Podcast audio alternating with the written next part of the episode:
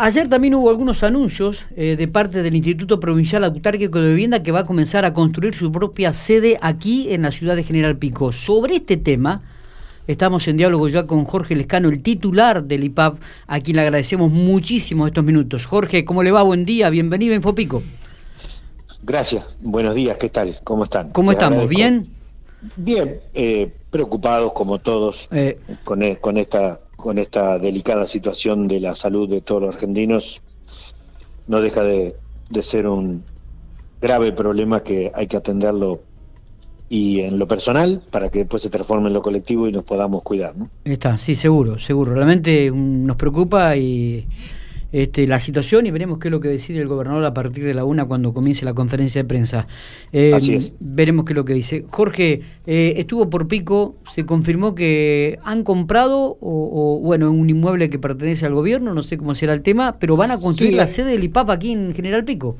Efectivamente, en la calle 9, lo que... Entre 30, entre 28 y 30 es... Eh, entre 28 y 30, sí. Es la dirección correcta. En la dirección correcta. Creo que el 998 estaba mirando. No, no es 998, porque el 998 da en la calle 9 y 20. Y, y, la panadería que usted dice que se va a construir el edificio LIPAP es la ex panadería Rossini, que está ubicada en la calle 9 entre 28 y 30. Ah, ese, exactamente.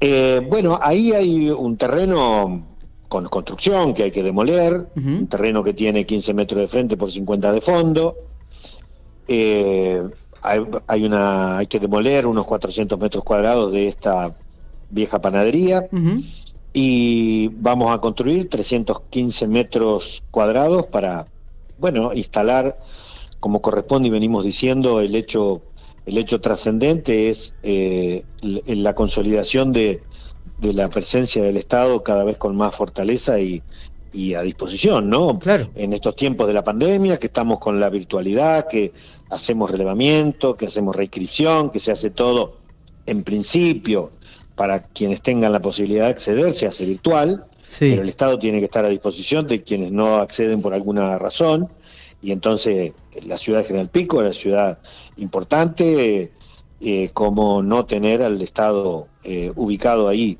entre en la sociedad. Así que esta, esta es la definición política y, y, la construcción y por supuesto le hace bien a todos y a todas tener tener ese lugar de consulta. Ni hablar, ni hablar. Eh, mejorar el lugar de consulta. Hay un lugar de consulta en General Pico, una oficina que está funcionando en la calle 21 y 26, si no me equivoco, digo, y, me parece que esto lo, lo ayorna un poco, lo, lo actualiza y, mejora esta, esta este, posibilidad que le da al ciudadano de, llegar a un lugar mucho más cómodo y, quizás este, tener mejor una mejor atención aún de la, de la que recibe a diario. ¿no? Jorge, y esto está en los primeros pasos, eh, ¿cómo hay que licitarlo? ¿Ya está licitado? ¿Cuándo comenzarían las obras? ¿Cómo es el tema? Cuéntenos. Bueno, eh, ahora, ahora con los tiempos administrativos vamos diciendo que se va produciendo más que, días, porque ustedes han visto que los días a veces uno hace un cálculo y después este, el Estado no frena, pero no es lo mismo eh, con la presencialidad de todos que con el trabajo a distancia. Así que lo que se fue trabajando, un expediente rápido eh, y ya se licitó. Así que la licitación se abrieron las ofertas en el día de ayer, para eso estuvimos presentes en General Pico. Teníamos una base de 40 millones eh, y, tuvimos oferta de dos em, empresas eh, pampeanas, creo entender que son de Pico, eh, Balén y Guerrero. así que las ofertas han sido 47 millones una y 48 millones la otra, 47 millones y pico y 48 millones y pico.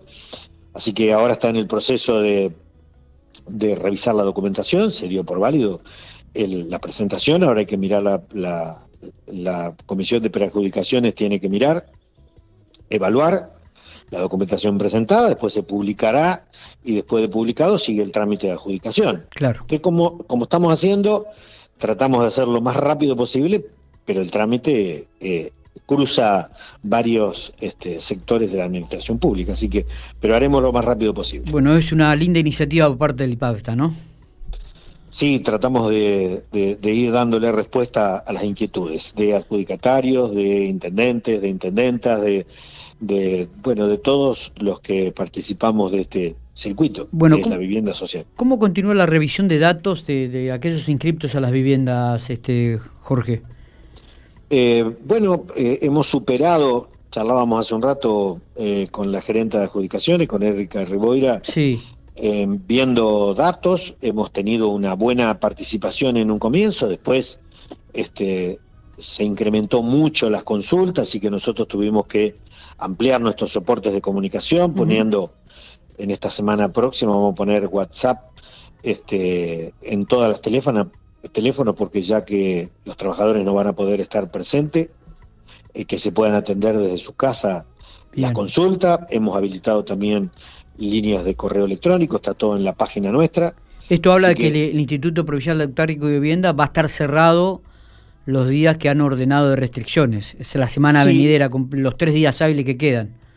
Falta la definición de, la adhesión de la provincia de La Pampa. El gobernador va a dar su, su palabra en un rato, pero nosotros sabemos y veníamos con una restricción ya de circulación y de presencialidad en el Estado, así que nos vamos adoptando a lo que a lo que ya estaba dispuesto. Correcto. Y seguramente con las nuevas medidas, este, todo lo que veníamos preparando se, se también, así que avanzaremos en eso. No queremos frenar y queremos dar más eh, ventanas de entrada a la, al relevamiento. Así que seguimos y hasta el 30 de junio es que es el vencimiento. Después, esto es en etapa, no es que el 30 de junio terminó, sino que el 30 de junio termina una parte, que es la virtualidad.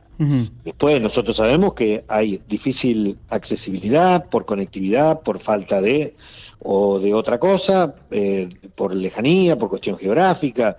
Nosotros después haremos otra etapa buscando a todos aquellos que no pudieron ingresar por la virtualidad y eso ya será una segunda etapa y después viene otra tercera etapa, que son todos los que no pudieron entrar por alguna razón que no son titulares.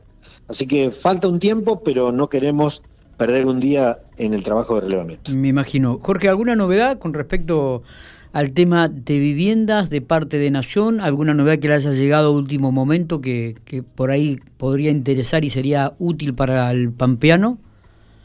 Tenemos eh, lo anunciado y trabajamos en más localidades. Eh, cuando se asignaron las 894 y las 1000 que anunció el gobernador, eh, lo que le decimos a cada uno de los periodistas con los que charlamos para que se traslade es que todas las localidades van a tener la posibilidad de incrementar su cupo. No es que porque a 18 localidades se le asignaron las 894 de Nación, hmm.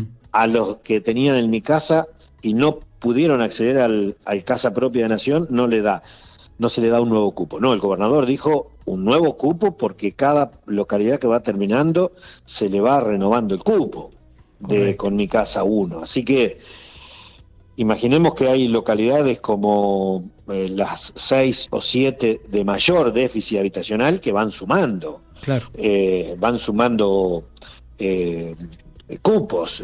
Pico tiene licitadas y próxima para, para el proceso de adjudicación tiene 120, pero también tiene un cupo de procrear que nosotros ya mandamos la documentación a Buenos Aires por 80 y también tiene otro cupo de casa propia por 200 que también ya mandamos la documentación a Buenos Aires. Es decir, tenemos 120 de el, con fondos provinciales que ya se licitó y estamos próximos a adjudicar.